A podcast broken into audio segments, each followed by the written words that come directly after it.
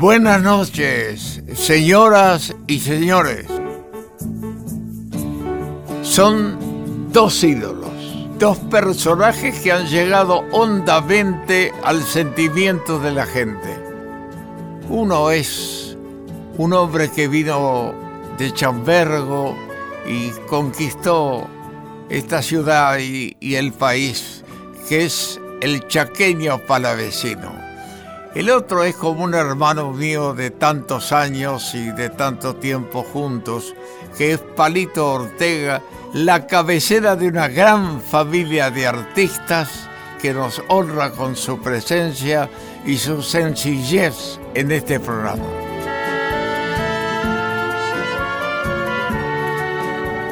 Vamos al encuentro entonces del chaqueño palavecino.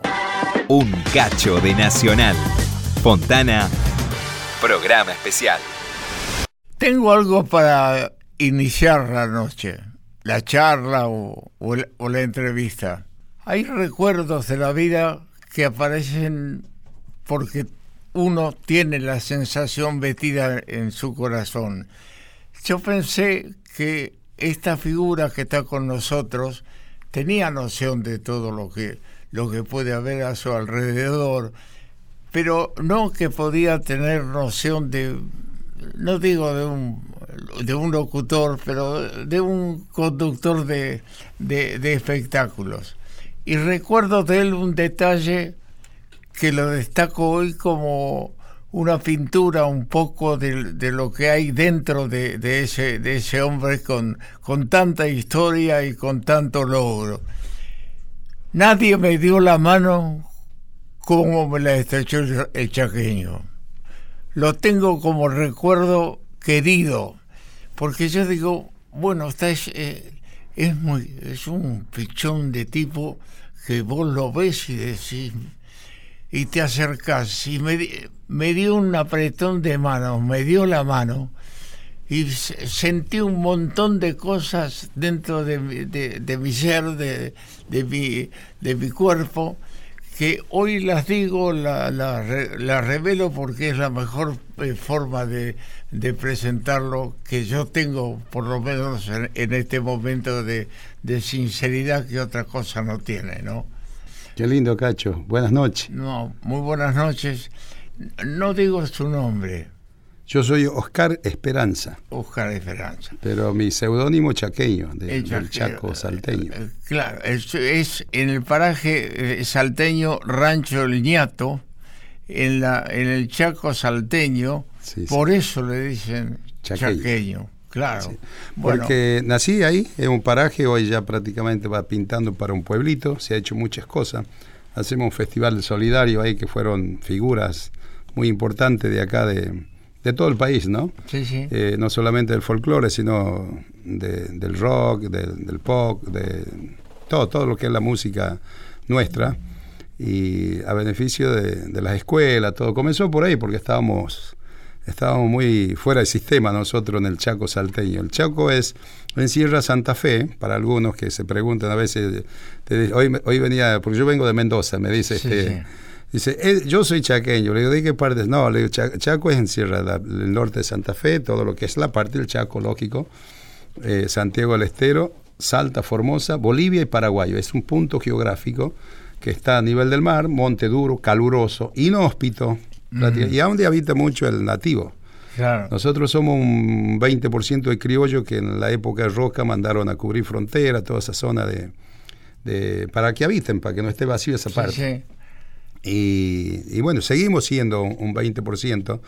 Eh, por suerte son pocos los que inmigran, porque nosotros los criollos inmigrábamos. Buscábamos el, porvenir, buscar el, claro. el, ser algo en la vida. Y, bueno, hoy por suerte hay una universidad, en este caso de enfermería. Se, se, lo va deteniendo al joven que se queda en el lugar. Su historia, digo, de conocer la yo, yo la, estoy, la, he mirado varias veces y es muy complejo eh, no mencionar algo. Es, es todo imposible casi que un hombre haya elaborado tanto su vida como usted. que empezó con un momento muy crítico de su familia, que fueron a la casa de la tía, y ahí eh, eh, comenzó todo. Y, y usted, si hay un trabajador en Argentina, usted es un ejemplo muy, muy viviente y muy, muy reciente y verdadero es imposible. Yo les puedo decir, pero es una, una cantidad inmensa de trabajo que este hombre ha, capitalizado para llegar hoy. ¿Usted lo pensó? No, no, nunca. Eh, yo creo que yo tampoco me imaginaba, ¿no? Eh, ¿Sabes dónde me encontró Cacho? Sí. ha sido el apretón de mano en el, en el Teatro Colón. En el ensayo del Teatro Colón. El ensayo del Teatro Ahí fue. Colón. Sí. yo fui, bueno, toda la vida yo de, en aquellos tiempos escuchábamos la radio del abuelo, escuchábamos todo, sabíamos todo, y la Argentina sabe quién es, sí, sí. quién es Cacho, y, verlo trabajar, y verlo que esté trabajando todavía, este, eso nos alegra, ver gente... Sí, el, eh, todavía es importante, ¿no? Y es una enseñanza para los demás, en estos momentos que, que hacen falta todo... Eh, lo que viene diciendo de lo mío. Yo creo que no es lo mío solamente, es de todos los que salíamos. Nada más que lo mío se conoce más por, por, por, por, porque después, bueno, me, conocen por, por, lo mío, por el canto. Y, pero todos, yo creo que salíamos, por eso le decía, inmigrábamos mucho. Una tía se casaba con alguien del pueblo y ya se llevaba un sobrino o íbamos para otro lado. Vivíamos prestados. Nosotros éramos los primeros nietos del lugar de ahí, del Rancho Entonces vivíamos prestados en los tíos, este, préstame el chango, mi vieja queda viuda, de ahí son tres hermanos mayores, y después vengo yo, que soy parte de vientre de ellos. Y así que nosotros, como éramos los mayores, vivíamos prestados en los tíos, porque todavía no tenían hijos, no había chicos, no había... El chaqueño asistía a la escuela. Sí, sí. Primero por la, por la, y por la tarde trabajaba. Y ahí viene la lista, la nómina increíble en la, en la vida del chaqueño fue lustrabotas, cavó pozos de, de camino en el Chaco, vendió empanadas, empanadillas, fue ayudante de cargador de leña para hacer carbón, trabajó en, en, un supermercado, en una mueblería, trabajó en un circo como vendedor y domando un petizo junto a su hermano, ató fardos de tablillas hasta las 2 de la mañana. Sí, los aceleraderos. Es que había que generar el peso y el pan nuestro de cada día lo tenías que conseguir sí o sí porque no había otra forma. en aquellos tiempos el, al pobre no lo no teníamos. Nosotros este, no teníamos esa, esa ayuda, digamos, y más con un ser enfermo.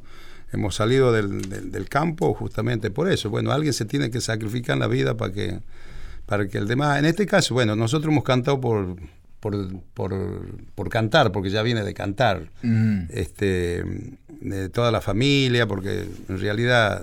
¿Pero había más canciones en su familia o, usted era eh, en eso? No, todos, todos, de, la familia en sí, este, todo, todo tocaban o cantaban, pero en ese tiempo se cantaban las coplas muy españolas, muy las, las, notas son heredadas. Es más, la música es propia, más allá de los jesuitas que han llegado a ese lugar, por eso tiene mucha importancia nuestros mayores, mi bisabuelo que fueron de Santiago del Estero, otro de, Santiago del departamento, todo lo que es Alberdi, Copo, Pellegrini, en esa zona, eh, fueron primero por la ruta subfluvial que del litoral hacia el norte, el azúcar, la hierba, cuando pierde camino la, ruta, cuando el, río Teuco este, eh, agarra otro cauce.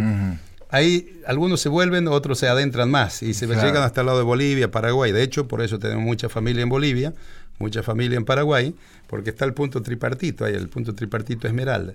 Entonces, este, eso ha hecho de que con el tiempo vayan familia y se ha tenido que construir la música. Por eso la música nuestra es, las zambas nuestras las conocen las viejas nuestras, nuestras tías viejas y algunas primas mayores que. ¿Y usted cómo armó ese, ese, conjunto espectacular que lo acompaña, querido? Con el tiempo, le explico así, le resumo. Yo, este, bueno, llego a los 12 años a Tartagal, no, no había.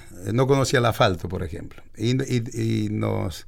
Este, y no teníamos el regionalismo de nosotros de hablar hasta que nos costaban porque algunos se reían como hablábamos este, de era del lugar nuestro, pero sí teníamos el desconocimiento del pueblo, pero el conocimiento del campo lo teníamos el hecho de ensillar un caballo, de ondear un loro, que Claro. no te compra- todo, todo lo que se hace en el monte.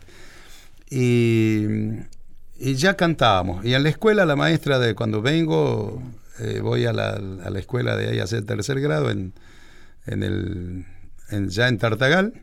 ¿Quién te descubre? Las maestras de música. Ahí vamos y empezamos a cantar, porque de alguna manera algo habrá escuchado de lo mío.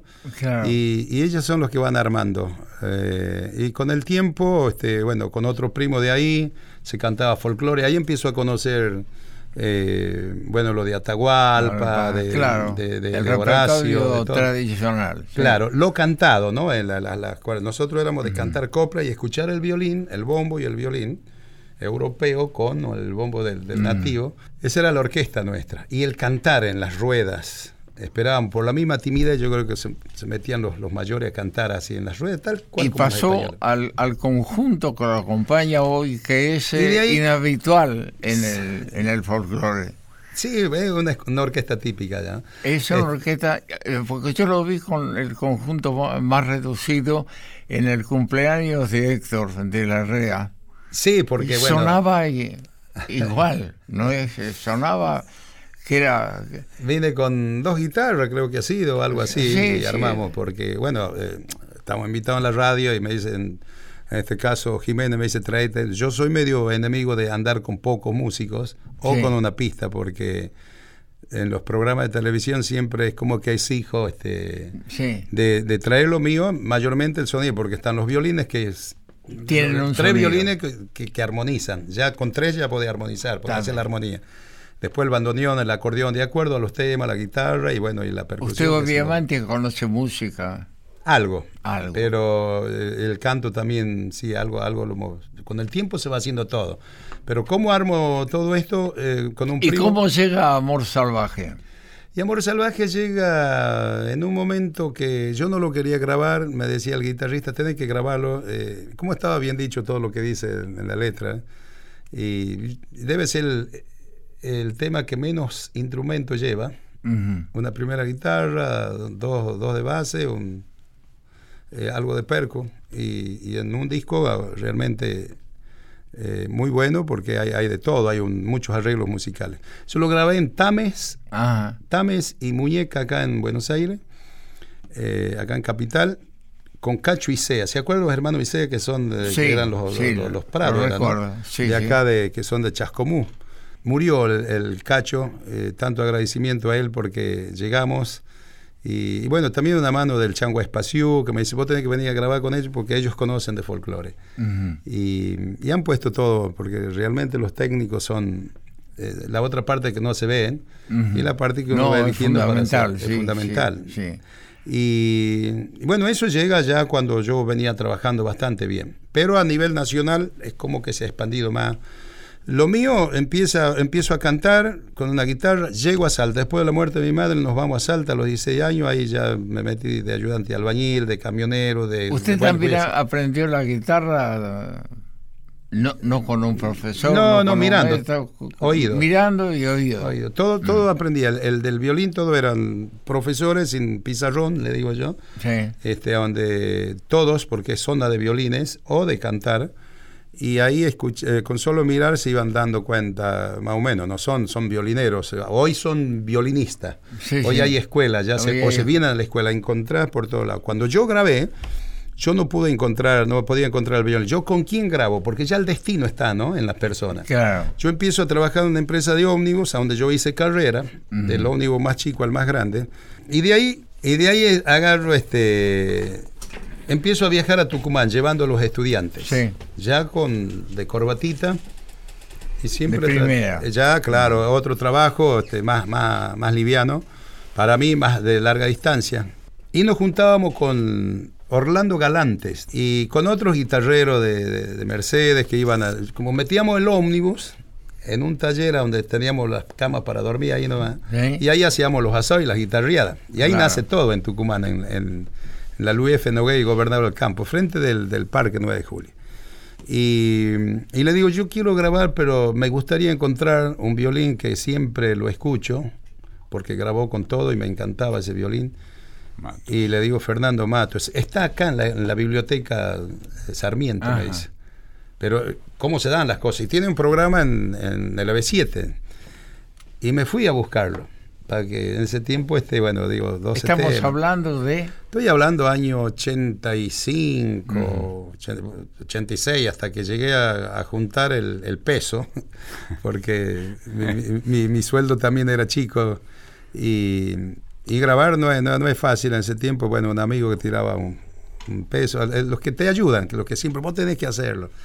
Y, y encontrarme con los músicos, realmente me encontré en la parada de ómnibus donde dábamos de comer la gente, donde Sí, paraba sí. a comer los paradores. Ahí había un hombre con un palillito en la boca y con el bandoneón. Yo me hacía un sándwich y me iba a cantar una samba con él. Claro. Así que él era un guitarrista y trompetista. Se había cansado de eso y, y agarró el, el, el bandoneón.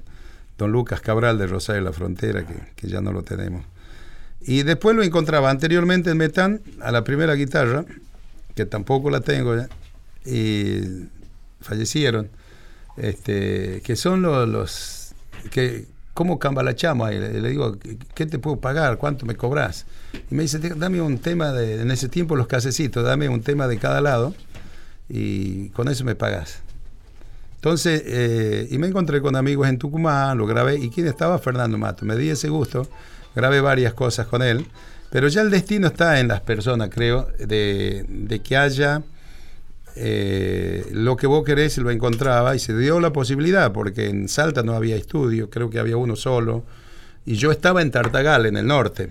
Entonces no tenía la posibilidad de grabar en nada, no había, no existía la computadora, no existía nada.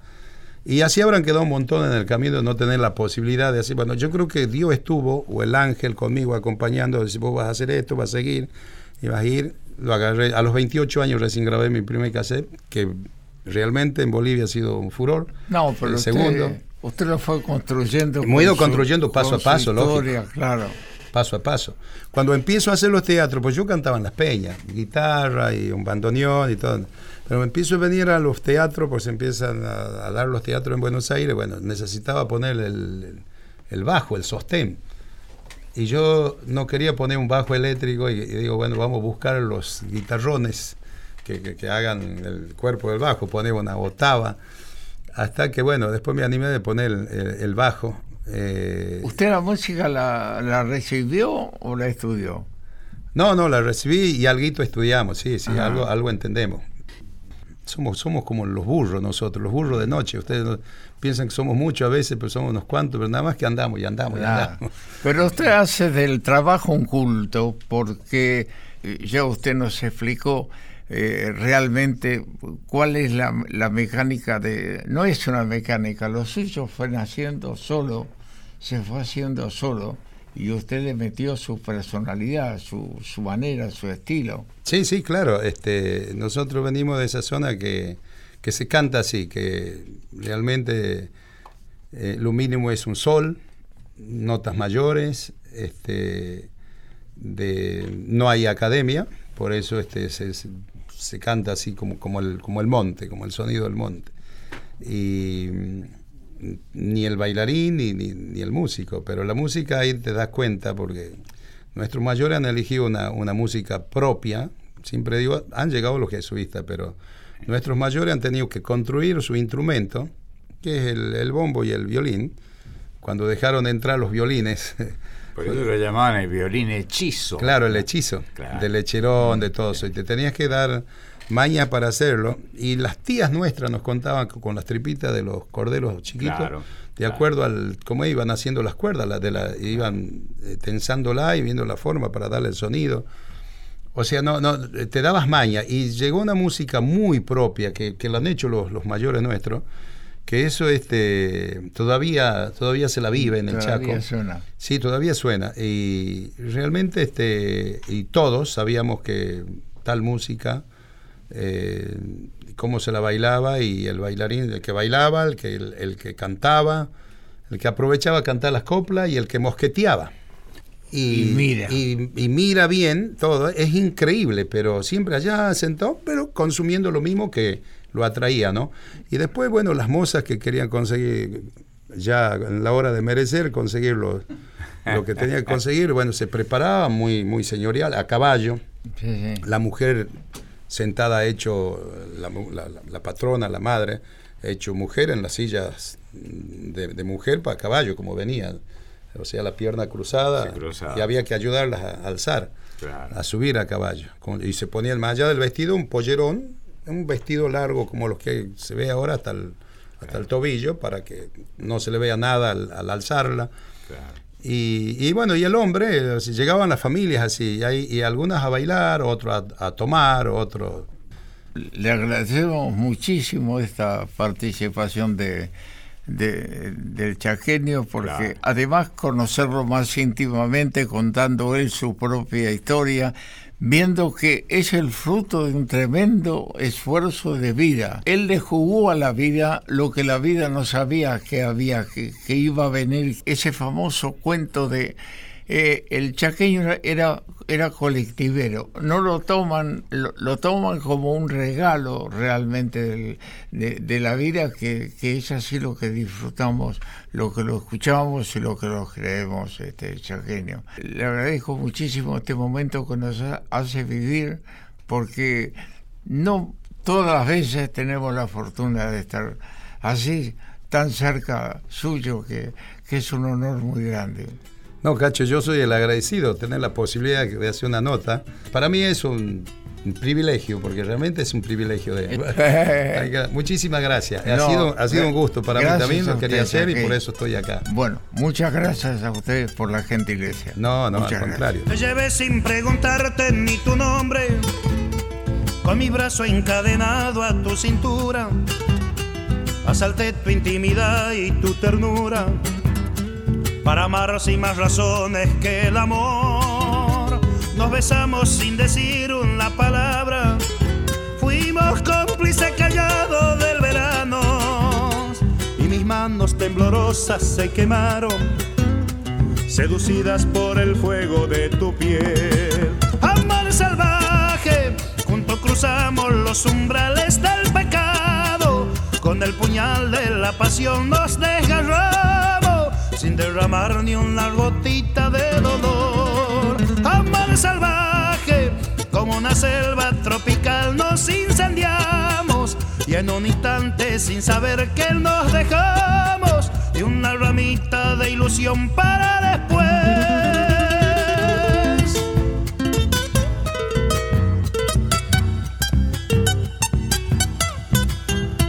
Adelante como un puma entre las sombras, Degajé tu cuerpo entero con mis besos y atrapados por las lunas de tu pecho, por el cálido gemido de tu voz y montados en el potro del deseo, sin frontera por la noche galopamos y nos vio la madrugada con ojeras desvelados diciéndonos adiós. Cruzamos los umbrales del pecado. Con el puñal de la pasión nos desgarramos sin derramar ni una gotita de dolor. Amor salvaje, como una selva tropical, nos incendiamos y en un instante sin saber que no dejamos ni una ramita de ilusión para después. Amor salvaje, juntos cruzamos los umbrales del pecado. Con el puñal de la pasión nos desgarramos sin derramar ni una gotita de dolor. Amor salvaje, como una selva tropical nos incendiamos y en un instante sin saber que nos dejamos ni una ramita de ilusión para después.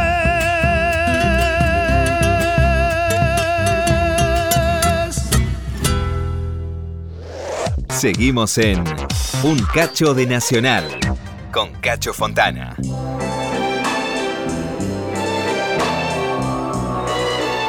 Vamos al encuentro de Ramón Bautista Palito Ortega. ¿Qué nos sucede, vida, que últimamente ya nos miramos indiferentes. Es difícil definirlo porque él era la estrella y nosotros íbamos a él. Simplemente tal vez nosotros apuntamos eh, más o menos con suerte con un programa que tuvimos durante muchos años, un lugar de promoción importante y nos devolvíamos cariño y afecto, y más con él que es un símbolo de un tiempo de música que quedará en el recuerdo, que hoy lo aplauden, que hoy lo tienen como figura extraordinaria, como una novedad, como un misterio nuevo, como algo que viene a depararles a ellos algo que se privaron durante tiempo y que hoy lo tienen para ellos. No sé si decir su nombre, porque su nombre es un poco patrimonio de la gente que, como ustedes, lo han escuchado, lo conocen, lo han aprobado, lo han criticado y sin embargo su nombre crece cada vez más, eh, se recuerda cada vez más y él le agrega al intérprete la personalidad del hombre, de su familia, lo que ha logrado él. Ha alcanzado una meta muy difícil de, igualar y es un ejemplo para, para muchos de nosotros. El señor Ramón Ortega, el señor Palito Ortega. ¿Cómo te va? Qué vergüenza, después de esta presentación, Cachito. No, este, gracias por la presentación. Yo me acuerdo, eh, mi hija cumplía años, me habló de, de Johnny Tedesco y Palito Ortega, que quería que viniesen al cumpleaños. Y yo no me animaba a llamarlo. Entonces sí lo llamé y le dije que si podía llamarla por teléfono a mi hija este, y saludarla en el día de su cumpleaños con todas las compañeras del colegio. ¿Y qué pasó? A las 5 de la tarde de ese día tocaron el timbre en, mi casa de la calle Chile y, Santiago de Estero. Eh, y vino y apareció un hombre con una señora y un ramito de flores. Era el señor que vino así a agasajar a mi hija que cumplía ocho años. Y tenía ya un, un, registro importante de lo que allí ocurría, de, los ídolos que fueron, eh, no solamente fueron surgiendo, fueron quedando, fueron haciéndose parte de la propia vida de ellos y bueno, y después eso nos contagió a todos nosotros y terminamos en esto. Sí, Cachito, mira, yo apenas se dio la posibilidad de venir a visitarte, a saludarte, eh, sentí una enorme alegría y no pude dejar de, rebobinar. Y cuando uno ya tiene un camino bastante extenso, recorrido, hay, hay gente que fue muy importante en el camino. Mm. Porque también puedes, eh, como dicen los reos, te vas a la banquina, pues también te equivocas por ahí, no hay una buena señalización, te vas para otro lado. Cuando uno tiene buenos amigos, yo estoy feliz de, verte, estoy feliz de estar aquí, porque fuiste el primer importantísimo difusor que tuvimos nosotros para nuestra música. Yo no puedo olvidar que eh, con tu Fontana Show recorriste el mundo y te ibas con una cámara que viajaba por todo el mundo, que traías las novedades más importantes, las imágenes de las figuras más importantes. Yo estaba en gira por Italia con aquel famoso Cantagiro, con Domenico Modugno, Adriano Celentano. Y jugamos al truco. sí, yo, yo no imaginaba que podías aparecerte en la ciudad de Recoaro Terme. este, y yo cantaba en italiano y, vos transmitiste, transmitiste un, programa del Fontana Show que salió fuera de horario. Este, desde esa ciudad de Recuerdo Terme, con todas estas grandes figuras italianas internacionales que estaban en ese momento en esa gira. Eh, me acompañaste en momentos muy especiales, así como estuviste al lado de, en su momento de, de Sandro cuando debutó en el Madison Square Garden. Digo, eh, acompañaste a, a las figuras eh, que, que- que éramos eh, soñadores, que, que anhelábamos con una carrera de proyección internacional. Nos ayudaste vos.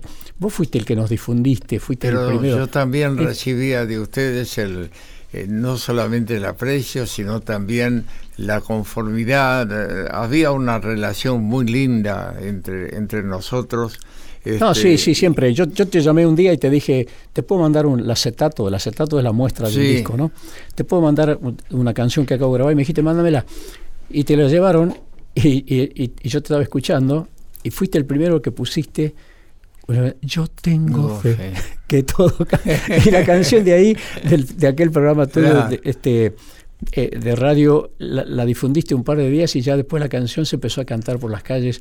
Eh, hay, hay gente que de, de repente frágil de memoria que puede pasar, gente que no vivió el, el tiempo nuestro, Claro. que no conoce, pero la verdadera historia es que los cantantes nacionales, nosotros, Sandro, Fabio, yo, eh, vos pasabas un disco nuestro y, y, y chao, es decir, era, era impresionante tu audiencia, era impresionante tu fuerza, tu, tu, tu Sí, no sé presencia qué- en la, no- en la no sé comunicación. qué, qué ocurrió para felicidad de nosotros, para recordarlo, como estás eh, generosamente recordándolo vos, este, haber tenido ese suceso con, con el programa, con las dos chicas que me ayudaron muchísimo.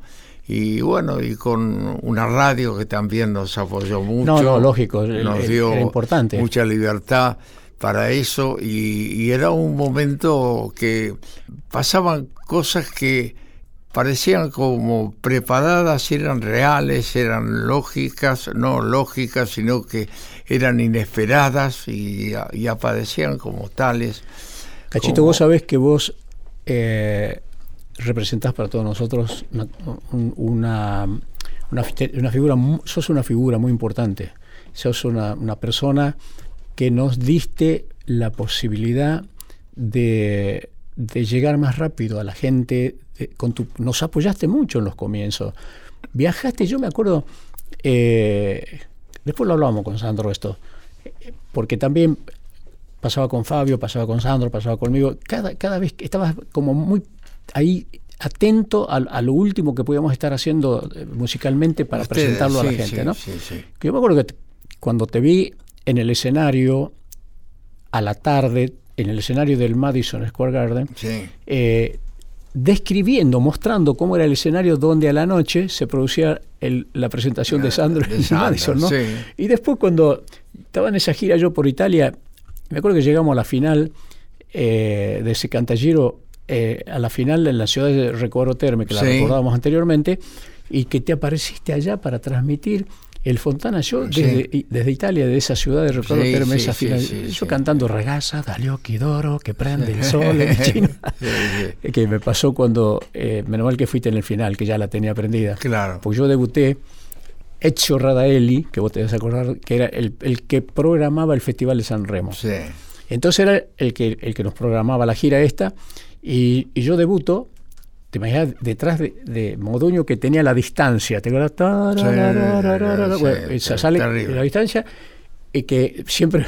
Y terminamos en un truco con ellos. Sí, sí, sí, me acuerdo. y- Y, y, y, Do- y- y Domenico, antes de salir, siempre decía, eh, Palito, non dimenticare che dopo dobbiamo andare a mangiare la pasta asciutta. ¿no? Eh, bueno, eh, eh, lo esperaba y, yo- y de, ahí, de ahí cantaba yo. Y la primera noche, cachito, salgo tiene, cantando en italiano, empiezo bien, pero no sé qué me agarró, estaban televisando la RAI para toda. Italia, me olvidé la letra, me olvidé el, el- el italiano. Y empecé a improvisar. Improvisar significa que, pero claro, pero yo decía, decía siempre casi lo mismo desde, con diferentes ¿no? Eh, tonos. Sí, sí, sí, iba la inflexión de la voz. Y, eso, ragazza, sola, fana, café, el amor, no sé, no perché, no hacía nada, nada. ¿entendés? Pero me olvidé la letra total. Y, Eh. y- y entonces termino, yo digo, ¿habré zafado? Y estaba hecho Radaeli al costado del escenario así, que era el, el organizador de San Remo, era el gran, el el capo de, de- de- de- de la De la programación de los eventos más importantes musicales. Y, y venía así yo así, me- y me mira y me dice, eh, Palito, ¿qué has fatto? ¿Qué has hecho? ¿no? Claro. Y, yo- y bueno, le- le ah, escúchame, escúchame, me- disculpe, disculpe, me, me olvidé la letra. Esa noche no dormí, me quedé toda la noche repasando la letra en italiano, de ahí no me la olvidé más en toda la gira.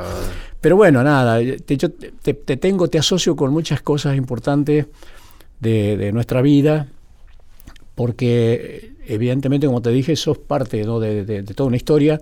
Tal vez vos mismo no te des cuenta. No, Pero- no me doy cuenta y yo no, no, no puedo contrapesar lo que significan ustedes pa- eh, en la historia mía. Bueno, pero Cacho, pensa una cosa, y de esto te debes acordar. que el primer- la primera visita de Rafael, Sí, que ya venía con un éxito enorme, yo ya lo había encontrado en México, donde realmente era impresionante la, la- la repercusión. Él viene la primera vez acá y yo les hago una comida porque vos viniste a casa, Sí. en la Avenida Libertador. me acuerdo. Todos querían ir a tu programa. Pasar por tu programa era, era saber de alguna manera, ya que la repercusión estaba, eh, llenaba, se llenaba el teatro. Esto es real, yo no te estoy diciendo nada que vos no sepas, ni nadie que mucha gente sepa. Por eso es bueno de vez en cuando recordar de dónde venimos, Sí. Este, porque eso para ahí, por ahí nos baja un poquito más a tierra. Eh, todos tuvimos un comienzo donde íbamos con un disquito a, ver a algún amigo, que en este caso eras vos. ¿Qué pasaba ese disco, esa muestra que llevábamos del, de la canción- del disco que iba a salir, y vos la difundías, y nosotros ya estábamos seguros de la repercusión que iba a tener? De manera que representás mucho para nosotros, representás nada más y nada menos que el canal más importante que tuvimos en un momento de difusión, cómo se llega masivamente a la gente. Nos enseñaste mucho, fuiste un hombre tan profesional, fuiste una persona tan, tan eh, correcta, fuiste tan claro en tus cosas, este, que, que nosotros siempre queríamos conversar con vos si nos dabas la oportunidad de hablar con Sí, vos cuando sí. te íbamos a visitar algún programa. Entonces, nada, recordar todo eso es nada más que ser justo con, con la historia que uno ha vivido, recordar para que mucha gente que no, no la, no la conoció, eh, para nosotros representó siempre, Cacho Fontana representó un canal, como te decía anteriormente, muy importante de, de llegada a la gente, de Claro. poder comunicarnos con la gente. Ahora, lo que vos decís realmente para mí, es, es- te lo agradezco infinitamente, pero te digo, para mí es el revés, porque ¿cómo me iban a dar ustedes importancia a mí? Lo que a mí yo quería era que estuvieran ustedes con- conmigo, o, ustedes dentro del programa, con su música, con las canciones, con, con las primicias. Trabajábamos con, con esa cosa sin bueno. saber que estábamos haciendo lo otro que ustedes. No, que no, vos no, bueno, nosotros veíamos, ahora. nosotros veíamos, veíamos, veíamos la repercusión que teníamos cuando estábamos con vos en un programa. Te, te- llevábamos, te llevábamos un- una muestra de un disco que íbamos a, que estaba por salir, este, y, y que vos lo difundieras era, era para nosotros empezar con el pie derecho con, con una, con un disco nuevo y sabíamos que ese disco se estaba escuchando porque bueno, te tuviste, tuviste una repercusión tan grande sos una persona tan eh, con una historia tan fuerte dentro del mundo del espectáculo. Tuviste los programas de televisión de mayores rating, tuviste el programa de radiales más importante, porque cuando empezaste a viajar, más allá que alguna vez me tocó a mí ser el que, el que la alegría de verte Ya, llegar ahí a, un- sí, a una sí. ciudad de Italia cuando te, te ibas por ahí a transmitir con tu, tu- tu programa, el Fontana Show, de alguna de estas ciudades. Este, fuiste, fuiste siempre un canal para nosotros muy importante. Poder llegar a vos para que nos difunda alguna, Claro. alguna nueva canción era realmente tocar el cielo con las manos. Yo eso te lo agradezco profundamente porque si bien es parte del pasado, es bueno no olvidar esa historia, No. ese pasado que nos dio la posibilidad de estar acá charlando hoy. Sí, sí, Porque te lo no, uno- agradezco muchísimo porque, no sé, eh, eh, molestarte a vos otra vez, me dice tu hija, mi hija me dice que está produciendo el programa, dice, no, no puede faltar No, este ¿cómo voy a eh, palito, ¿no? Y, y esto, y le digo, bueno, te- tenés razón.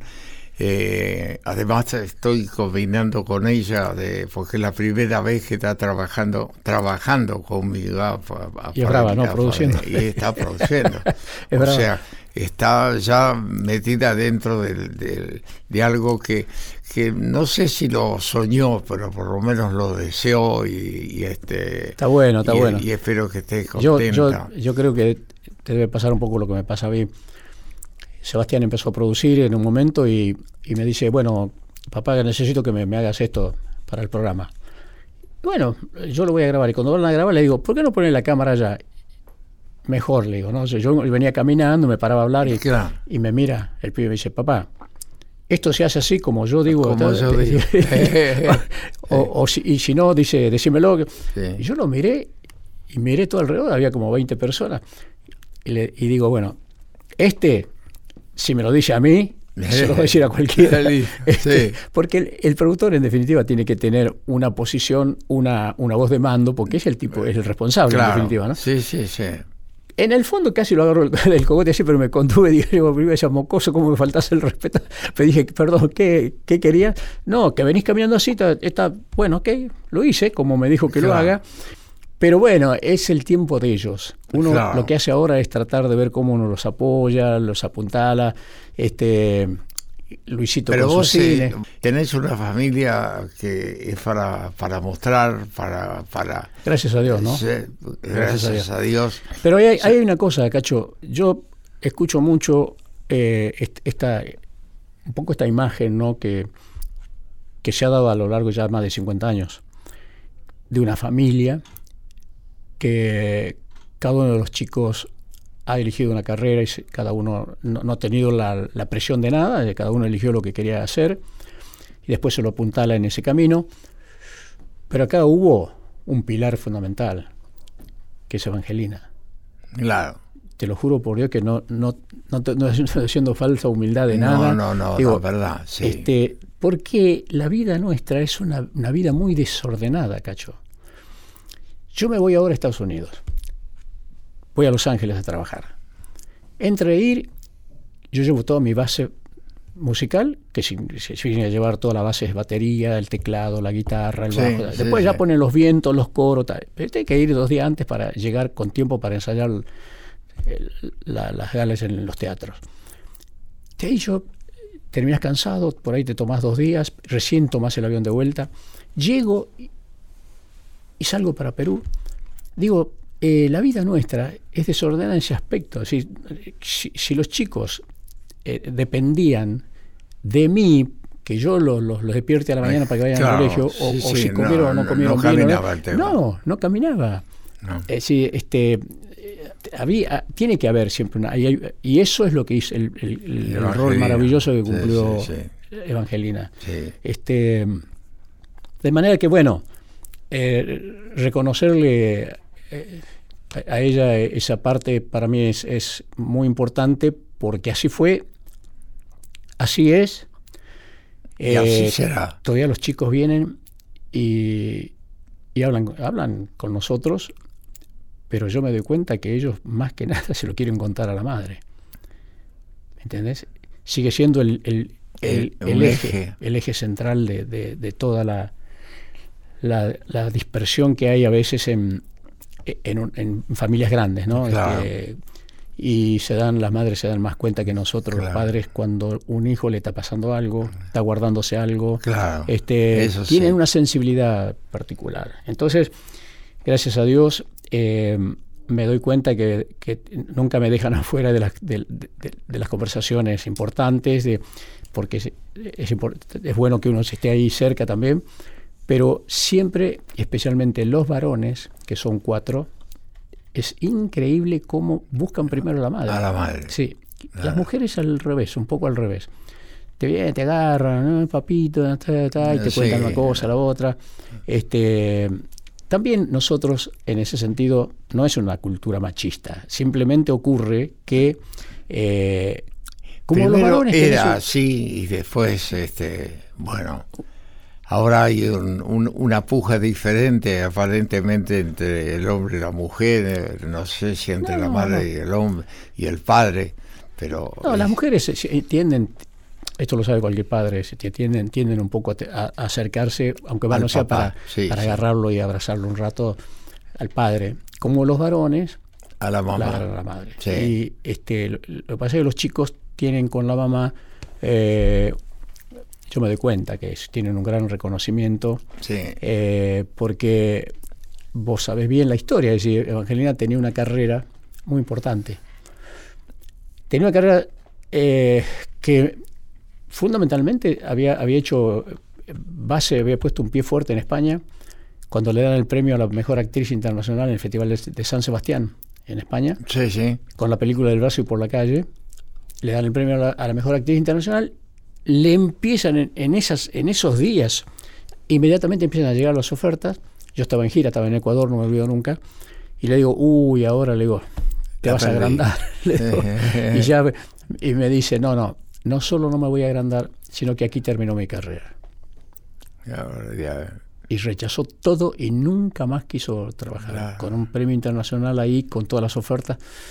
De manera que se- eh, eh, está bien, lo- es un reconocimiento que los hijos tienen, casi te diría, en cada gesto que tienen con ella. O sea, re- renunció a todo para dedicarle la vida, Y ahora para encima- dedicarnos la vida. Y ahora encima te has metido este, con la vida de la gente, con la necesidad de la gente, con el apoyo de la gente. Lo que ha pasado con Charlie es una cosa única e irrepetible. Y con lo que has hecho con Cacho es el- lo mismo. Este, esperamos de él que, que pueda realmente volver como merece. Sí. Bueno, son dos, primero son dos, dos amigos queridos Dos amigos queridos. que eh, en una situación determinada me tocó estar ahí, que ya me gratifica enormemente. Que esté donde esté, pase lo que pase, con cualquiera de estos amigos, si es el caso de Charlie García, si es el caso de Cacho Castaña, si es el caso... Y yo necesito lo... No sé, no se me ocurre ahora qué cosa. Yo sé que no se van a borrar, sé que van a estar, Sí, y sé que te van, se te van a poner al lado supuesto. y que no se van a despegar del lado tuyo hasta que no vean que si tienes un problema a solucionar, hasta que no esté solucionado. Claro. Entonces, este, eso lo siento, no es que yo lo hablo, lo siento. Y me parece que, bueno, la amistad pasa por ahí, la, la- la- Sí. la- familia no es solamente la, la de sangre, la de- uno va construyendo en el camino afectos que, que- que en muchos casos inclusive son, son superiores a, a los muchos familiares mismos. ¿no? Es Claro, decir, claro. este, yo, la amistad con Charlie, sinceramente, siento que no la tuve con un hermano. ¿No? La confianza enorme que él me tenía para todo, o que me tiene. El caso de, Ca- de Cachito Castaña, que lo nombramos recién, este, en un momento difícil, eh, Cacho estaba, andaba a saber por dónde estaba viajando, eh, y yo lo iba a visitar, y, y, y me miraban, los que estaban ahí me miraban, o sea, este le habla. y ¿Qué sí, hace? Claro, le está hablando y, y- y Cacho no, No no, no estaba ahí. Pero yo le hablaba y decía, pero ¿cómo? Yo sé, estoy seguro que algo le debe quedar, en el, aunque sea en el subconsciente, no sé, Claro. que, que algo... Y yo le decía, vamos, Bilbao, yo sé que vamos a tenemos una gira eh, que tengo que Pronto. tengo- y todo lo Y tratar de estuvieron juntos al final en, Sí, en el can- Luna. Cantábamos, cantábamos, sí, sí, sí. cantamos juntos. En definitiva, estamos hablando de la vida misma, Así del es. curso, de las cosas que a veces van pasando y que uno en el momento no se da mucha cuenta No, de la no, dimensión, no. Pero al final hay momentos de reflexión, hay momentos de donde el, recuerdo florece inmediatamente cuando uno se pone ya a desandar con su mente los caminos que ha recorrido. Y yo, gracias a Dios, tengo que decirte, Cachito, y vos lo sabés, que te- tengo muchísimos más buenos recuerdos que malos. Eh, y los malos recuerdos, inclusive hay que capitalizarlos también, que finalmente terminan siendo Claro. buenos. Y si no me pasaba eso, yo no me daba cuenta de esto otro. Claro. Este, a mí lo de Sinatra, por ejemplo, hay mucha gente que dice, eh, ¿quién te mandó a traer Sinatra? Yo- nadie sabe lo que significó para mí sentarme con ese señor en Las Vegas este, y, y que eh, tomar un- una copa y que decirle yo quiero que lo quiero llevar a Argentina y el tipo te miraba como diciendo este pibe está loco.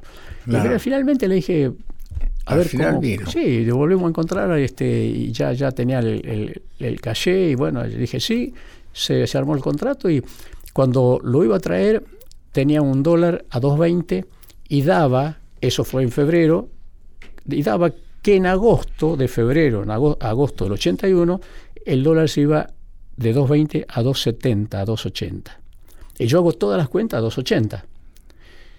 Cuando llegó Sinatra, el dólar estaba a 7.80.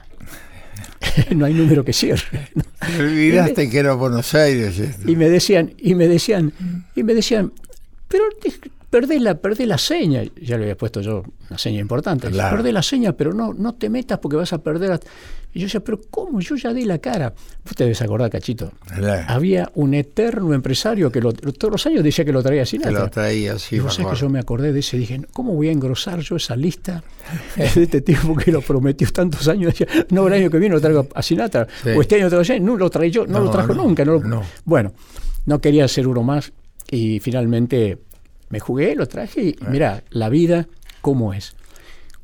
Yo lo llamo al abogado principal de la, de la, de la corporación de Sinatra, Milton Rudin, le digo, me está pasando esto, esto y esto. Me dijo, bueno, eh, ¿qué quiere hacer en Estados Unidos? Sepa, esto por parte, de parte del señor Sinatra, que usted tiene una garantía para lo que quiera emprender en Estados Unidos, porque yo le cumplí todo lo que había, no vendió un pibe de casualidad, Ah, Sí, sí. pero empeñé todo lo que pude empeñar, todo, este, pero cumplí. Y, y le dije, bueno, simplemente yo vine, me voy a instalar acá con mi productora, ta, ta. Cuando yo me quise dar cuenta, me empezaron a llamar de todos lados. Me empezaron a llamar de todos lados. Y era, evidentemente, estaba metiendo la mano la, Sinatra o la gente Sinatra Sinatra. y su gente. claro. Este, y, y lo más impresionante es que a- al mes de estar, yo ya había anotado a los chicos en un colegio, y llama el abogado principal de Sinatra para preguntar de parte de Sinatra cómo se, lo estaban tratando a los chicos y especialmente la persona que los llevaba al colegio. Yo había contratado a un señor, a un chofer, le dije, usted no tiene otra misión, cuídeme a los chicos. Los lleva y lo trae todos los días al colegio, va, si, si quiere, una hora antes y se para ahí en la puerta, me los espera. Los chicos estaban recién agarrando el inglés, era muy- Sí, una situación claro. difícil para ellos, un Sí. trasplante muy difícil, uno lo soporta mejor, pero los chicos, bueno, la preocupación de ellos, de la gente Sinatra y la gente, dice cómo es muy importante saber cómo se, se porta la, la persona que lleva a sus hijos al colegio. Mirán los detalles que Los estaban. detalles del tipo, sí. y después, sí. bueno, los créditos, los bancos, que para que yo. eh, claro, se portó bien, yo finalmente gané. ¿No? Ah, ¿Qué voy a decir? No, me quedé con lo que perdí. No. Eh, es una inversión para después.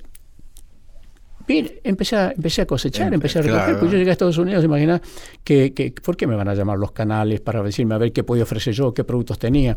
Yo me venía acá, compraba todas las películas Claro, disponibles claro. de todas las productoras posibles y los vendía a los canales latinos, todos. Así, puedo contar 20 cosas de esto, cachito, que hacen a un pasado que me, en- por momentos me llenó de aplauso y por momentos me llenó de angustia, por momentos me llenó de alegría y por momentos me entristeció. por- esa es la vida, es la vida misma. Así, Así es. Así, que nada, yo, como decía al comienzo, qué alegría estar con vos acá charlando. Bueno, querido, yo te agradezco infinitamente esta, esta visita tuya, me hace mucho bien. Vos estás frente a un micrófono. Estás frente a un micrófono. Sí. Que es parte de tu vida. Sí, No yo lo, de- yo no lo de tu quiero mucho. O los, Así es, así. Y- Yo feliz de la vida de estar aquí con vos conversando, Bueno, charlando, muchas gracias, recordando. Te agradezco este momento de, de haber desandado el carretel de, la historia para. cosas. Beso a Evangelina, que es muy cordial siempre. Y nos estamos viendo permanentemente. Te queremos mucho, Cachito. Muchas adelante, gracias, adelante. muchas gracias, gracias. Hoy el hastío ya le dio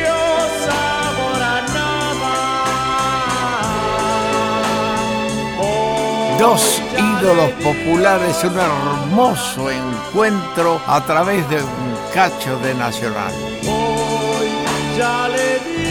Nos encontramos en el próximo especial. sabor a nada. Un cacho de Nacional. Fontana volvió a la radio.